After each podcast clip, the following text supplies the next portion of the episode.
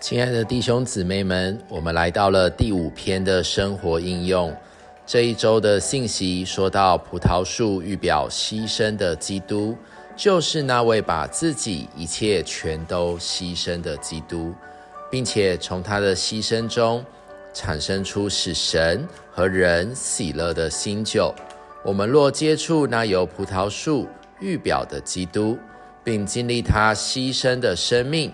他就加给我们力量，使我们在主主宰的权柄底下，即便我们被摆在某些处境中，我们也能过牺牲的生活。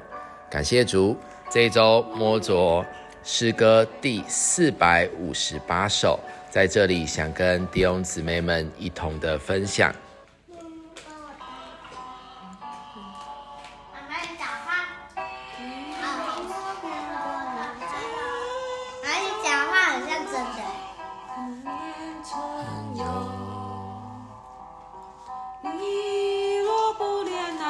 身高，他就不留芬芳。主，我这人是否也要受你许可的创伤？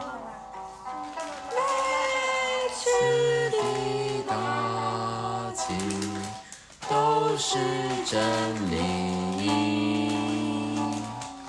如果你失去的东西，你自己来代替。